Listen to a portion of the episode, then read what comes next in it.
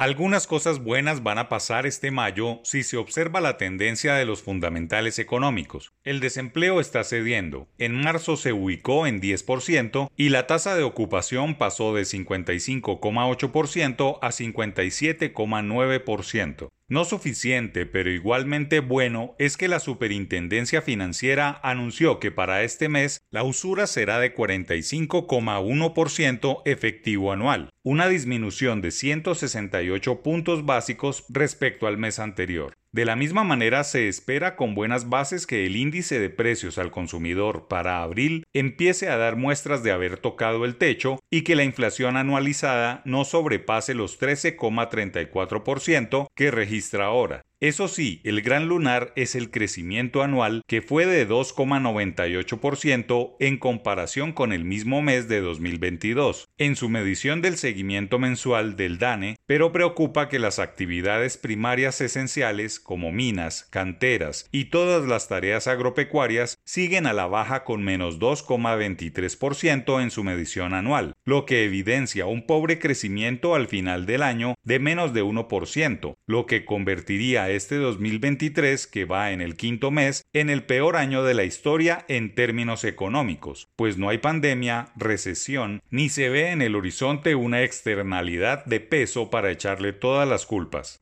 Lo que más afecta a las personas y en general a la economía familiar no es otra cosa que el costo de vida. Todo está muy caro, y por más explicaciones técnicas que den los técnicos al problema, no hay una luz al final del túnel. Mientras los 14 millones de familias ven como sus ingresos tienen menor poder adquisitivo y las cosas importadas están a menor alcance con un dólar reactivado que vuelve a sobrepasar los 4.700 pesos, una cifra que había menguado pero con la incertidumbre incertidumbre política coyuntural se ha vuelto a agitar, reviviendo esa típica volatilidad de la moneda estadounidense en una economía doméstica, que cada vez apuesta por tener dólares bajo el colchón. Algo debe pasar en el ya cercano segundo semestre en términos económicos, sobre todo en la variación de precios, pues el florero de Llorente para la administración de Gustavo Petro no es que no pasen sus reformas estructurales, se embolaten ante la cercanía de las elecciones de alcaldes y gobernadores, o el orden público se siga deteriorando, es que la inflación no ceda y los consumidores empiecen a pasarle la cuenta de cobro a su gobierno por no lograr nada para evitarlo. Constitucionalmente es un problema del Banco de la República mantener el poder adquisitivo del peso, pero el manejo global de la economía reside en el Ministerio de Hacienda que ha sufrido un cambio de timón, ahora en manos de Ricardo Bonilla, el primer economista de izquierda que llega a la cartera en toda la historia. Sobre él recae presidir la junta directiva del emisor